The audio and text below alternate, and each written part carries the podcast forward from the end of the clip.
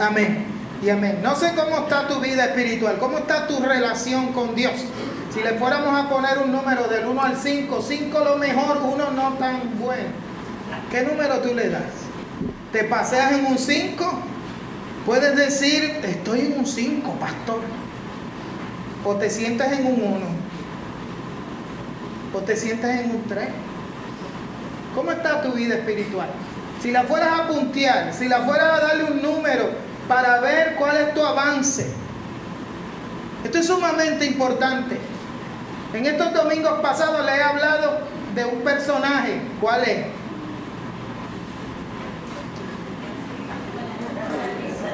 ¿Se dan cuenta del amor que yo les tengo a todos ustedes? Que yo vengo a predicar todos los domingos. ¿De, quién hablamos en esto? Del paralítico de Bethesda, ya que hemos hablado de él. Bendito el Señor. Lo mencionamos el domingo anterior, lo mencionamos el domingo pasado y hoy también lo vamos a mencionar. Amén. Y una de las cosas que hemos mencionado es que esta persona recibe un gran milagro de parte de Jesús y luego se pregunta quién es Jesús. Amén. Porque Jesús puede estar tratando con nuestras vidas de forma poderosa, cambiándonos totalmente, desde estar en el piso a ponernos de pie y no sabemos quién es Él. Amén. Así que si lo hubiéramos puesto a puntear su número de, de relación con el Señor, él hubiera estado en negativo 10. Porque Jesús hace un milagro en su vida y no sabe que fue Jesús. Amén. Pero luego se entera quién es Jesús. Y luego decide creer en Jesús porque sabe lo que Jesús es capaz de hacer y sabe lo que Jesús hizo en él. Amén. ¿Estás aquí? Pero ese es el encuentro. Ese es el inicio. Juan 3:16 dice, porque de tal manera amó Dios al mundo para que todo aquel que en Él cree. Pero el sentido original es una acción que continúa, así que para que todo aquel que en Él cree y sigue creyendo, no se pierda, más tenga vida eterna. ¿Ya sabía eso? Así que el Señor no quiere que usted crea en un momento y ya. El Señor quiere que usted se renueve día a día en ese creer y siga descubriendo más y más de Cristo y conociendo más y más de su Señor y teniendo una relación más y más íntima con Jesús. Amén. Estamos aquí. Así que ya punteamos cómo estamos relacionados con el Señor. Porque posiblemente tú has nacido de nuevo, has tenido un encuentro con Cristo, tú sabes lo que es la experiencia de conversión. Pero luego de eso, ha aumentado tu relación con el Señor, se ha mantenido estática, ha decrecido. O tú me dirás, no, pastor, yo, fíjese, no, no, no estoy caliente y hirviendo en el Señor como debo, pero tampoco estoy tan frío como otros. Así que estás tibio. Cuidado con ese estatus de estar tibio, porque la escritura dice que al tibio el Señor lo vomitará de la boca.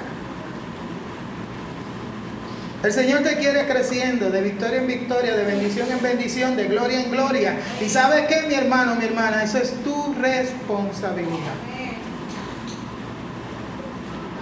La iglesia facilita, los hermanos te apoyan, pero tú eres responsable, principal responsable de tu relación con Dios. Dios hace provisión, Dios envía bendición, pero tú eres responsable de lo que el Señor quiere hacer en tu vida, de que fluya, de que se dé. Amén. Cuando el Señor liberó al pueblo de Israel de Egipto, mostró su poder, prodigios, señales, grandes señales. Hizo milagros. Usted sabe las diez plagas, usted sabe la historia. La conoce. La conoce. Amén. Qué bueno. En medio de todo eso, hubo gente que no salió de Egipto. Y hubo gente que salió y quería volver. Usted me está siguiendo. A veces tomamos una decisión para comenzar en Cristo. Porque el que está en Cristo, nueva criatura es. Pero esa nueva criatura se compone en dejar la vieja vida y en hacer todas las cosas nuevas. Y esas se hacen en colaboración a lo que el Espíritu Santo de Dios quiere hacer en nosotros. En el momento que usted decide seguir a Cristo, servir a Cristo, usted se convierte en un discípulo del Señor, una discípula del Señor. Y en esta mañana por eso quiero hablarle de las marcas de un discípulo.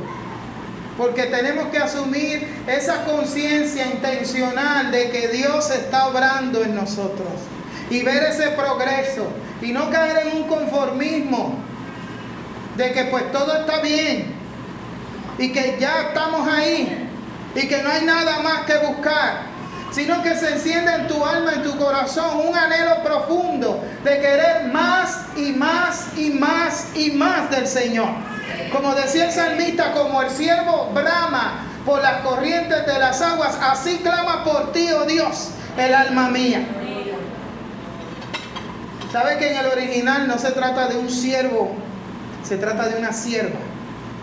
Y es una sierva que posiblemente está preñada y está corriendo porque se siente amenazada. Y en esa correr amenazada le da sed. Así que la sed que está experimentando la sierva que describe el salmista es una sed intensa que produce cuando hay temor, porque la vida se siente amenazada. Usted nunca ha tenido un miedo así. Yo recuerdo muchos momentos en que uno estaba haciendo medias travesuras cuando adolescente y como que uno se enteraba que pa y maíz se habían enterado. Le daba uno una sed. ¿Verdad que sí? Pero esta sed el salmista la describe. Pero en ese momento en que se siente acorralado, angustiado, en ese momento en que se siente amenazado, pone su esperanza en el Señor, porque sabe que Dios es quien puede saciar su sed, satisfacer su sed y atenderle en el momento en que más lo necesita. Así que por eso lo describe, dice, como una sed intensa, en momentos de angustia, en momentos de desesperación, en momentos donde me siento acorralado y perseguido, cuando tengo esa sed, con esa sed es que busco al Señor, con esa intensidad es que busco al Señor. Uno no viene a la iglesia a ver qué pasa, hay gente que viene a novelería, a ver qué sucede, vamos a ver qué, vamos a ver igual. Uno no viene con un espíritu de averiguación. Se dice así, mi No, acabo de inventar la palabra. No sea averiguado. Sea alguien que busque al Señor con toda la fuerza de su corazón. Sea alguien que anhela encontrarse con el Señor. Que su actitud desde antes de entrar por este lugar no sea para novelería a ver qué pasa, a ver si hay unción o no hay unción. Tiene que venir a buscar el encuentro con el Señor. Y si vienes en esa actitud, como decía el salmista, por sus atrios, vienes en actitud de alabanza. Ya el culto, adoración al Señor empezó en tu alma, en tu corazón. No hay que estar diciéndote aquí, levanta tu mano, adora, ponte de pie. No, no, eso fluye. Porque viniste en una actitud de derramar tu alma delante del Señor y encontrarte con el Señor. Porque sabes que Dios está aquí y quiere encontrarse contigo. Amén. Así que queremos examinar esas marcas del discípulo, de una discípula. Para que no andes tirando golpes al aire. En una ocasión yo evangelizaba a una persona y él me dice, pero Marco, ven acá, es que uno no sabe si está bien con Dios, eso no se sabe, eso lo vamos a saber cuando estemos allá en el cielo. Y yo le dije, ¿sabes qué? Yo no puedo estar de acuerdo contigo, porque Cristo pagó en la cruz del Calvario para garantizarme una salvación y una vida eterna. Dios no quiere que tú estés tirando golpes al aire a ver si atina. Y mira, soy cristiano y que cuando llegues al cielo digas, lo logré, estoy aquí. No, el Señor quiere que tú sepas que tienes unas garantías en Cristo Jesús, aquí y ahora, de que la eternidad fue comprada por precio la cruz del Calvario. Él derramó su sangre para salvarte a ti y a mí y que pudiéramos tener una eternidad y que desde ahora empecemos a experimentar el cielo. ¿Es tu relación con Dios una vida de cielo? ¿Es tu relación con el Señor una de plenitud, de gozo, de delicias a tu diestra, a la diestra del Señor siempre. Amén. Yo quiero leerles algunas porciones de la escritura porque los evangelios nos dan, muchas cosas se pueden inferir, pero hay unos textos claves que nos dicen lo que Dios espera de un discípulo. Y eso nos marca, nos da una lista de cotejo para usted examinar cómo va en el Señor.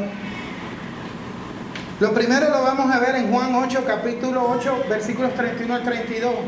Si me lo tiras ahí lo leemos de ahí mismo. Dice, Jesús se dirigió entonces a los judíos que habían creído en él y les dijo, si se mantienen fieles a mis enseñanzas, serán realmente mis discípulos y conocerán la verdad y la verdad los hará libres. La versión Reina Valera dice, si permanecen en mi palabra. Y quizás usted piensa en la palabra, las enseñanzas y piensa en toda la Biblia. Amén. Qué bueno si piensa así. Pero aquí hay un mensaje exacto que Jesús venía dándole a la comunidad con la que está ministrando, que Juan registra. Y es que Jesús le está desafiando a la gente a que crean en Él. Jesús viene diciéndole a la gente la relación que Él tiene con el Padre. Él está diciendo, el Padre y yo somos uno, el Padre y yo estamos en, somos, eh, yo vengo a dar el testimonio del Padre, el Padre me envió a mí y lo envió con un propósito, un propósito de salvación, para que todo aquel que en Él y siga creyendo. Amén. Así que Jesús, de hecho, yo le hablaba el grupo de discipulados el jueves. ¿Cuántos vinieron a ser discipulados? Uh, uh. Otros no pudieron llegar por la lluvia y otros no llegaron porque ni se matricularon. Que el Señor los reprenda. Que los Dios los coja confesado. Pero a los que vinieron les voy a dar un repasito. A los que no, pues le doy un la para que sepan lo que se perdieron. ¿Verdad? Que yo le estaba diciendo antes de decirle esa descarga. ¿Ah? Cree, sigue creyendo. Los que están con... Ahorita me acuerdo. Es que quería sacarme eso del sistema. Ok. Ah, acordarme ahora. Eso verdad, verdad. Gracias. Ustedes, hermanos, me aman. Usted también. Ok, si permaneces en Él, si permaneces en su palabra, si permaneces en ese creer, me acordé, le estaba diciendo al grupo de discipulados, si usted, usted sabe que el Señor redujo a una sola cosa el pecado finalmente. Se puede pecar de muchas formas. Hay quienes pecan de mala maleficencia, de mala voluntad, haciendo mal a otros. Pero hay quien peca de, de falta de beneficencia, de no hacer bien a otros. El Evangelio de Jesucristo viene a retarnos para que nosotros hagamos, no solamente no hagamos el mal a otro, sino que hagamos el bien. Por eso la Escritura dice que el pecado es saber hacer lo bueno y no hacerlo.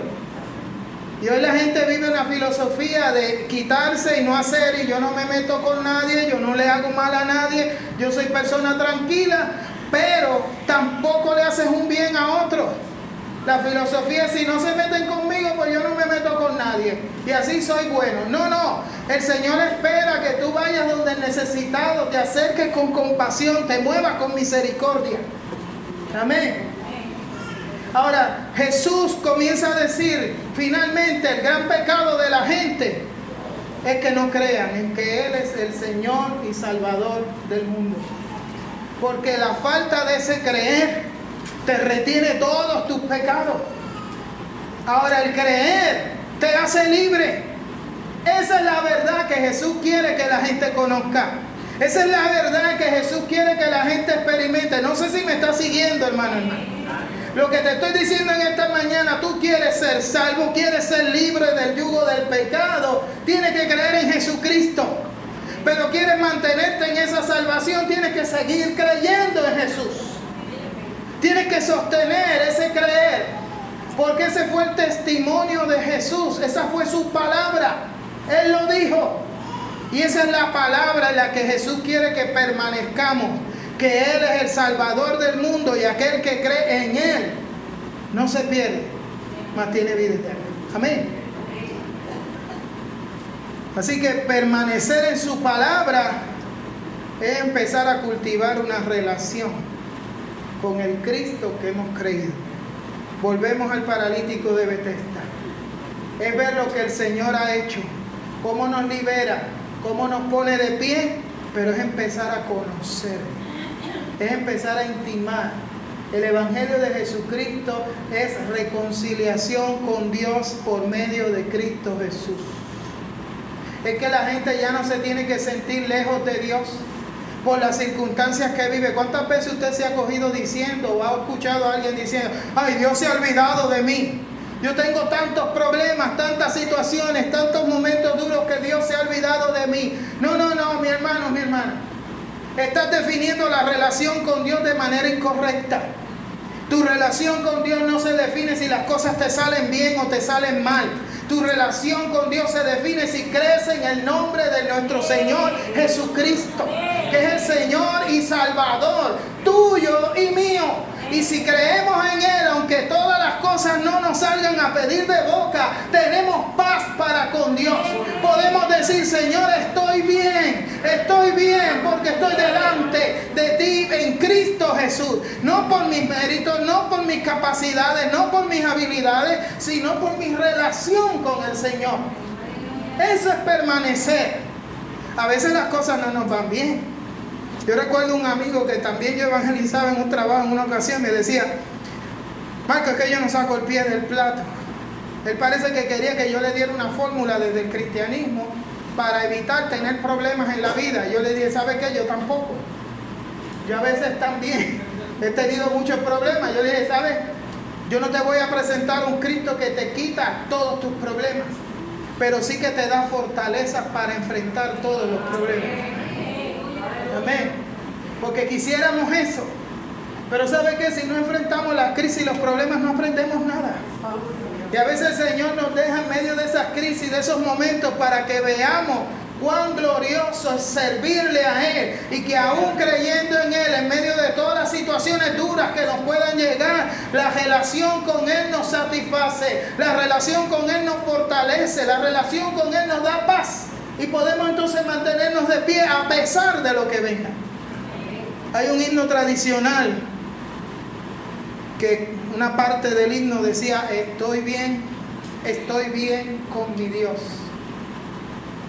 Y ese himno el autor lo escribe cuando va camino en barco hacia encontrar los restos de su esposa y de sus hijas que habían fallecido en un naufragio. Y en medio de esa ruta, él sirviendo al Señor y su familia sirviendo al Señor, él tiene esta tragedia. Pero en medio de esa ruta del barco, donde él va a dirigirse a encontrarse con sus familiares, él empieza a hablar con el Señor por qué está viviendo este momento. Y en medio de esa situación, él puede ver que Dios está con él. Y que aunque la situación y las circunstancias no le están favoreciendo, su relación con Dios lo sostiene. Y por eso dice, estoy bien. Estoy bien con mi Dios. Estoy bien con mi Señor. Estoy bien. Cuando te acerques al Señor, no vayas a pedir simplemente cosas. No vayas a llevarle tu lista de quejas o de peticiones. Eh, tienes una confusión. Él es Dios, no es Santa Claus. Tú no vas a llevarle una lista, Señor, quiero esto, quiero esto, quiero esto, quiero esto. No, no, mi hermano. No, mi hermana. Cuando tú vas delante del Señor, vas a cultivar una relación. Vas a permanecer en Él, creyendo para conocerle. Usted sabe que en la Biblia siempre se mezcla el conocimiento con el amor. Cuando tú conoces más al Señor, le amas más. Cuando tú amas más al Señor, le conoces más. Conocer al Señor es amarle más. Y ese conocimiento de esa verdad, de que la salvación está contenida en Cristo Jesús y nos reconcilia con Dios, es el poder más liberador que tú y yo podemos experimentar. A veces tenemos tantos problemas y como nos enfocamos en meramente los problemas, nos sentimos atados. Yo a veces oigo emisoras de radio cristiana y las amo a todas porque están haciendo un gran esfuerzo en compartir el Evangelio, pero a veces me preocupa cuando entran llamadas y, son hermanos en la fe, dice por liberación. Y yo pienso que es liberación de otros, no, por la liberación de ellos. Entonces yo me pregunto, pero ¿conocieron la verdad? Porque el poder mayor de liberación se experimenta en el perdón de Cristo a una vida. Cuando tú experimentas ese perdón, ya tú empiezas a experimentar un poder de liberación contundente en tu alma.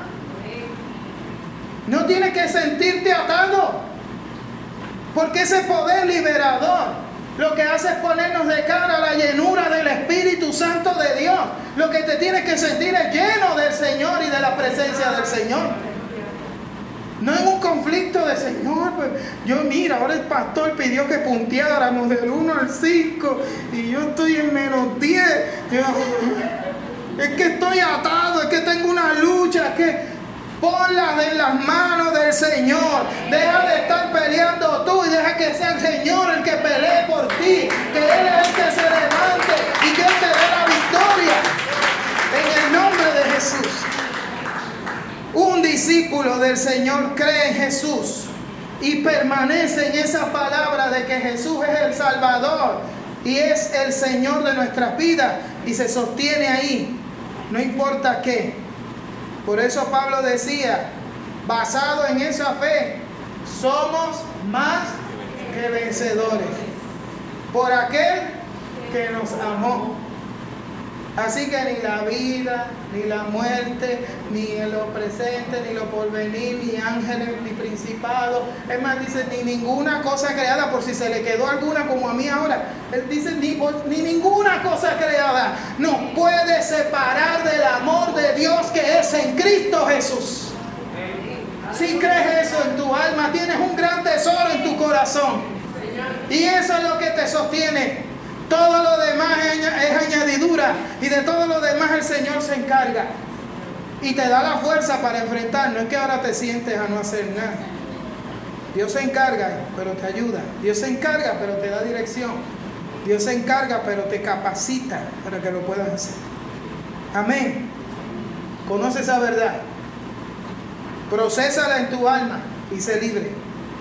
En segundo lugar, otra marca que debe estar presente en los discípulos la encontramos en Juan 13, 35. Dice, de este modo todos sabrán que son mis discípulos, si se aman los unos a los otros. Lo leo de nuevo. De este modo todos sabrán que son mis discípulos. Como todo el mundo se entera que somos discípulos del Señor, en que nos amemos unos a otros. Aleluya. Hay gente que me dice, no, pastor, pero es que en la iglesia la gente no ama. Es que ahí no te está diciendo que evalúes cuánto aman los otros. No es lo que dice el texto. Ahí lo que te está diciendo el texto es que tú ames. Que si tú quieres ser discípulo y tener esa marca de Dios en tu corazón, seas instrumento de amor que si en tu iglesia hay 90 personas y tú eres el número 91 y los 90 no aman, tú seas el único que ames. No condiciones tu expresión de amor de Dios hacia otros porque otros no amen. El amor ama y no mira si es amado o si es correspondido. El amor de Dios es así. Mire, cuando Dios nos amó, nos amó aún estando nosotros en nuestros delitos y pecados. Si hay algo que usted debe aprender de la cruz del Calvario es que el gran amor que Dios nos tiene. Como dice Juan, miren con cuánto amor les ha amado el Padre. Siéntate, mira y considera con cuánto amor Dios te ha amado. Mírate, Ay, yo no sé, esa la gente viene a un culto y dice, güey, que el culto no estuvo tan bueno porque el pastor no predicó tan bien, repitió hasta los chistes, esto está como que... o el cántico no fue, o el sonido hizo...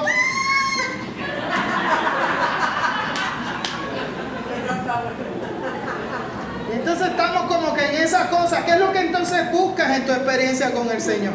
Hay gente que me... Ustedes saben que yo lo he dicho antes. Hay gente que dice, no, que yo no sentí nada.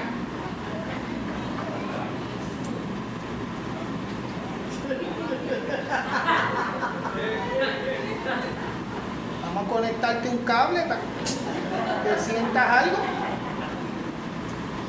Esto no se trata de sentir, esto se trata de convicción. Esto se trata de experimentar, de saber cuánto amor Dios te tiene y corresponderle en ese amor. Y porque descubre con cuánto amor Dios te ama, en automático tienes tú que moverte en amor. Si eres amado y sabes con cuánto amor Dios te ama, tú te mueves en amor. Ahora, si no procesas ese amor, te sientes como el apóstol Pablo describía en una ocasión, él decía, todo lo tengo por basura, ni aún, ni aún.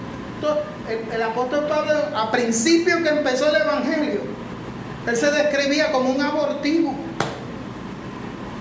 Las primeras epístolas que él escribe, él se descartaba a sí mismo, su autoestima estaba en el suelo. Si tú tienes un real encuentro con Cristo y procesas el amor de Dios en tu vida, tu autoestima sube. Yo no sé tú, pero yo aprendí a cogerme cariño cuando vine a los pies de Cristo. Fuera de eso, mira, uno está, lleno de complejos, todo lo que dicen, o mira, todo lo dicen por mí. Me caí de un avión. ¿Por qué me miran? Y estamos como que a la defensiva, con los guantes puestos. Si usted está en Cristo y sabe cuánto amor le da Cristo, entonces usted aprende a amar a otros de esa misma manera. Y ese amor lo aprende a llevar a donde quiera que usted va, especialmente en los escenarios más difíciles. Alaba. Ah, santo. usted no sabe las veces que hay que luchar para decir, Señor, lléname de tu amor ahí en ese escenario de trabajo. Bendíceme, Padre. Ah, ah no, dale, testifique. Ah, en la familia, a los hijos. Ah, como la gente siempre decía, ay, qué lindo, este chiquito, me dan ganas de comérmelo. Y después de grande, ¿por qué no me lo comí? ¿Por qué no me lo comí? Porque estamos buscando ser llenos de ese amor, pero el amor donde más se aplica es cuando las cosas son difíciles. Ahí es donde más se necesita amar. Al que nos ofende, al que nos hiere, al que nos lastima. Entonces el Señor quiere que si tú eres discípulo de Él, discípula de Él, te llenes de ese amor para que tu principal respuesta ante toda circunstancia sea de amor. Y usted dirá, ay, eso es bien fácil, pastor, usted lo dice. Hay gente que me ha cuestionado eso. Yo hablo de esto. Mira, hasta en terapia yo le hablo a la gente del buen trato. Y hay gente que se enoja, gente vive como que en el mundo de las ideas, o por respeto no me lo dicen, pero yo me doy cuenta. Porque estamos tan acostumbrados a la violencia, a las cosas difíciles. ¿Usted está aquí? Que nuestra respuesta es esa. No estamos acostumbrados al amor. No estamos acostumbrados a responder en el amor del Señor. Si usted se fija el pasaje y lee el contexto, Jesús está siendo cuestionado. Jesús está siendo criticado. La gente, algunos creían en él, otros no creían, ni siquiera su propia familia. Entonces lo criticaban y lo presionaban. A los hermanos en pasajes anteriores le están diciendo, vete allá, preséntate en medio de la fiesta del tabernáculo y haz todas esas cosas para que acabes de ganar fama. ¿Por qué te escondes? Porque no entendían, veían lo que él hacía, pero no entendían su propósito. Mucha gente ve lo que Dios hace, pero no entienden su propósito. Entonces lo miran desde los ojos mundanos. Querían que Jesús fuera y siguiera famoso. Y Jesús dice, no es que yo no vine para eso. Amén. Ahí es que Jesús ya le anuncia a los discípulos que Judas lo va a traicionar. Ahí es que ya vienen hasta gentiles. Ya la, real fama de Jesús se estaba extendiendo hasta fuera de Galilea. Y vienen gentiles y él se da cuenta que ya no puede ya seguir manteniendo en secreto su ministerio, que ya se acerca el momento de su partida, así que él empieza a darle fuerza a los discípulos y a enfocarse en sus discípulos. Y le dice, sobre todo momento duro, donde te sientes criticado, donde te sientes decepcionado, donde te sientes traicionado, donde nadie cree en ti, en ese momento lo que te sostiene es vivir el amor de Cristo, sostenerte de ese amor y practicarlo, no importa la situación que venga. Jesús no solamente se lo dijo a los discípulos, lo vivió. Sostuvo su amor hasta que llegó a la cruz. Lo siguió sosteniendo. Y entre más lo maltrataban, entre más lo escupían, entre más lo golpeaban, entre más lo ponían los clavos, los azotes él seguía amando y seguía perdonando. ¿Quiere ser un discípulo de Cristo? ¿Quiere puntear bastante? Vive el amor de Dios. Si es posible. Y usted dirá, pastor, es que usted no le han hecho, ah, si te cuento que usted se cree que yo soy de otro planeta. Si yo te cuento las que me han hecho y las que yo he querido hacer por lo que me han hecho. Mira. Pero entonces ahí es que viene la opción del Señor, el amor. Yo le decía a los del discípulo, al de los discipulados, si Jesús decía, si te piden llevar una, una carga, una milla, ve con él. Dos. Y le explicaba que en aquel tiempo un soldado romano, cuando podía, quería obligar a alguien a cargar una carga, sacaba su espada, se la ponía en el hombro y le decía, llévame eso hasta allá. Y lo podía obligar hasta por una milla, la ley le permitía eso. Si esa persona se resistía por la misma espada que le puso en el hombro para obligarla, mataba. Cortaba la cabeza y ya. Entonces Jesús lo que está diciendo es la ley en derecho. Le da esa autoridad a ese soldado de que te obliga a llevar una milla, una carga, y tú la vas a ir llevando. Su usador este. Pero entonces Jesús dice, si alguien te obliga y es tu enemigo, ve con él dos. No una. No hagas lo que la ley establece. Ve más allá de lo que se te pide y lo que se te espera de ti. O sea que si ahorita estaba difícil, ahora está más difícil esto. O sea que tú quieres, Señor, que yo perdone, que yo marche, que yo camine, que yo no me detenga y que vaya más allá de aún de mis posibilidades. Seguro, ¿sabes por qué? Porque en ese momento es que tú te vas a sentir frágil, en ese momento es que tú te vas a sentir vulnerable, en ese momento es que tú te vas a sentir que no puede. Una milla la llevaba cualquiera. Dos, ya esto es más difícil, Señor. Ahí entonces es que te das cuenta que no se trata de tu fuerza, se trata de la fuerza del Señor. Ahí es entonces donde te das cuenta que el poder de Dios se perfecciona en nuestra debilidad. Y es ahí donde tú no puedes, que entonces dependes del Señor y le dices, Señor, ayúdame para yo poder hacerlo.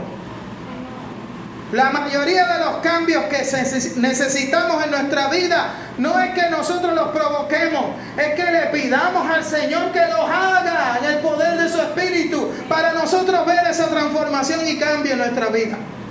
De lo contrario, vamos a estar exactamente igual, no ocurre nada y decimos, ay, que esto no funciona. No, es que no estás buscando el poder que funciona. Hace tiempo una anécdota viejísima que a lo mejor usted la conoce. De un vendedor de jabones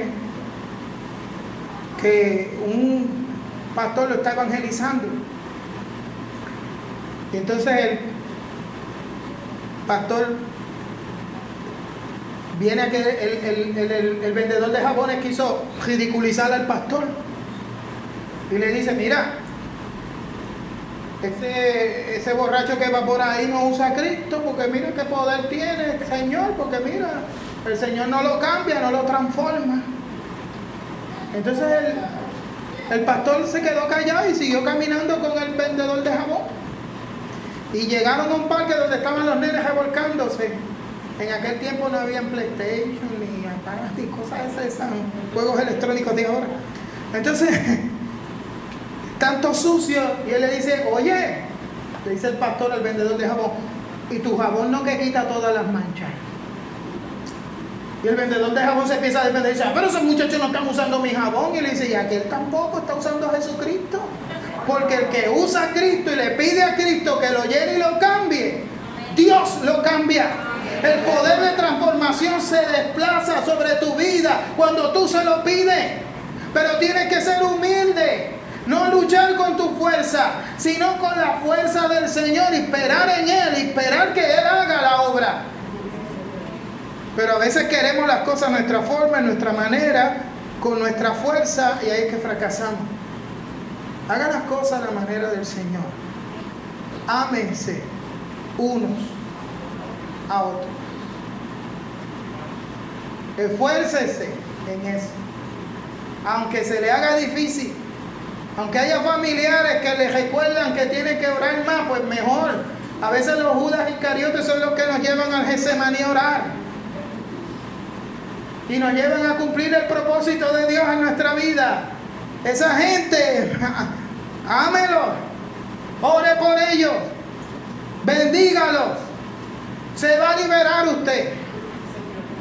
Y el Señor le va a ayudar a sanar y a seguir adelante. Otra de las marcas. Juan 15, 8. Dice, mi Padre glorificado cuando ustedes dan mucho fruto y muestran así que son mis discípulos. Interesante, ¿no? Si tú crees en el Señor, le empiezas a conocer, empiezas a conocer su amor, ese amor te empieza a impactar, tú estás entonces capacitado en compartir ese amor unos con otros y el amor mismo que Dios recibe del Señor y de esa conexión con el Señor te lleva a dar mucho fruto. Si usted ha leído ese pasaje completo antes, comienza Jesús diciendo, yo soy la vid verdadera, mi padre es el labrador, ustedes son los pámpanos, todo pámpano que está pegado a mí echa fruto, el que no está pegado a mí no echa fruto. Pero nosotros, nos decía el pastor ayer, eh, Ken nos decía, estamos más enfocados en el resultado que la preparación que tenemos que tener para ese resultado. Si usted lo que tiene que asegurarse para llevar muchos frutos no es medir cuánto fruto tiene, sino pues. ¿Cuán conectado está de la vida? ¿Cuán conectado estás del Señor? ¿Cuánto fluye el amor de Dios en tu vida? ¿Cuán cerca, cuánta intimidad tienes con el Señor? Eso es lo que va a hacer que des mucho fruto. Pero si descartas, el, estás enfocado en hacer y ver resultados, Ahí es que entonces viene la actitud de novelerial. Deja ver lo que busca en el culto. Deja ver lo que Dios hace. A ver si se acuerda de mí. No, no. Ven, conéctate tú con el Señor. Ven, enlázate tú con el Señor. Asegúrate de estar pegadito a la vid verdadera. Porque si estás pegado a Él, el fruto va a empezar a fluir. Y no poco, sino mucho fruto. Amén. Ahora, si es en creyendo en Jesús, si es en el amor del Señor y es pegado a Jesús, ese fruto es interesantemente más en función de otros que de ti mismo o de ti mismo. ¿Estás aquí?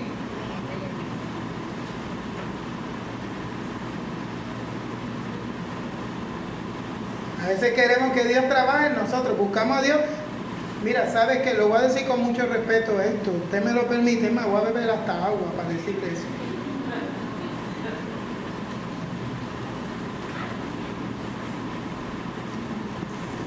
Pero a veces estamos muy mundanalizados, muy influenciados por el mundo y no influenciados por el Espíritu Santo de Dios. y nuestro pensamiento y nuestra mentalidad es mundana. Y queremos analizar nuestra relación con el Señor trayendo modelos mundanos. La gente escucha, busca el horóscopo para que le diga cómo le van a salir las cosas a ellos. Deja ver qué me dice el horóscopo para saber cómo me bailen al amor. Si me dejan o no me dejan. ¿Cómo me va a ir en los chavos? Si consigo chavos o no consigo chavos. ¿Cómo me va a ir en, en, el trabajo? En la salud. Si me voy a enfermar o no me voy a... Usted me sigue. Y ya el horóscopo se ha transmitido al Facebook y la gente está con esas cosas. Mire, yo soy un rompecadenas, ¿sabe?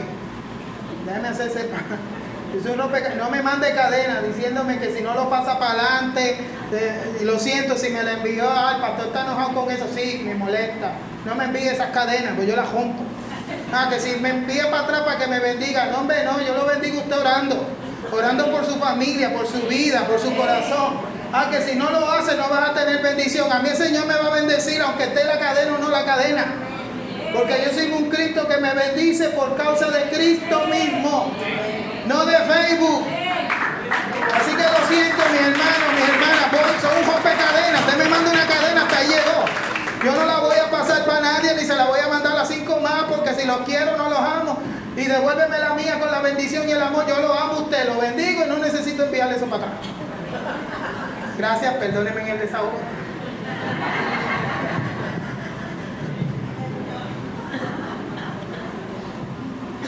Mejor levántese a las 3 de la mañana si me ama y ore por mí. Tercera, ahí, un buen jato. Pero no me lo escribe en Facebook así con una cadena, se la voy a romper. Ay, ve, estos desahogos se me olvida el sermón. Ah, el horóscopo. Y la gente entonces mete el horóscopo para ver salud, paz, amor. Tu relación con el Señor. No se trata del destino de esta mera vida. Esta vida es temporal. Tu relación con el Señor tiene que mirar hacia el futuro, hacia la eternidad. Esto es un ensayo para la eternidad. Deja de estar poniendo la mira en las cosas materiales pon la mira en las cosas espirituales, que son las que permanecen, que son las que se mantienen. Pero no estés buscando al Señor a ver si te arregla la finanza, a ver si no me botan del trabajo. Busca al Señor porque tu vida necesita de Cristo. Porque tu alma anhela al Señor. Porque hay un abismo profundo en el corazón de tu alma que necesita ser llena por la presencia del Señor. Busca al Señor por eso. No por lo que puedes obtener. Y no lo busques meramente en función de ti. Búscalo en función de los demás. Dios te bendice para bendecir. Dios te ministra para ministrar. Dios te consuela para consolar. Dios te llena de su amor para que ames. Amén. Dios te, Jesús te pega a Él como la vid verdadera para que lleves. Mira qué interesante, dice, para que tú des para que tú tengas, no dice eso, no dice para que lleves mucho fruto, para que tengas para dar en, una, en un mundo tan mundano, valga la redundancia, que quieres tener todo para ellos. Y primero yo, segundo yo, tercero yo. Por eso tenemos la crisis financiera que tenemos en nuestro país. Necesitamos creyentes llenos del Señor que estén dispuestos más a dar que a recibir. Que entiendan que es bienaventurado el que da, que el que más que el que, más, más bienaventurado es el que da que el que recibe. Ya ustedes me entendieron. Amén. ¿Usted me sigue? Mi hermano, esas son marcas. Marcas de un discípulo. Me quedan dos. Las voy a dejar para el próximo domingo. Ah, si se lo doy todo ahora, no puede, no vienen el domingo que viene, que usted se cree que yo no, no, Pero resumo, principal marca en tu vida, permanecer en esa palabra que te invita a creer en Jesús como Salvador. Esa verdad tan contundente que te hace libre. Amar unos a otros. Esa es otra marca del discípulo. Finalmente, la que hablamos hoy. Estar adherido al Señor para llevar mucho fruto. Dios quiere hacer muchas cosas en ti. Dios quiere tratar con tu vida de una manera poderosa. Y en esta mañana te invitamos en el nombre de Jesús que te empieces a mirar como instrumento, que te empieces a mirar como alguien que va a ser efectivo y eficaz sirviendo, porque está adherido, conectado, en comunión plena, perfecta con Dios por la gracia de Cristo Jesús. Estemos puestos de pie.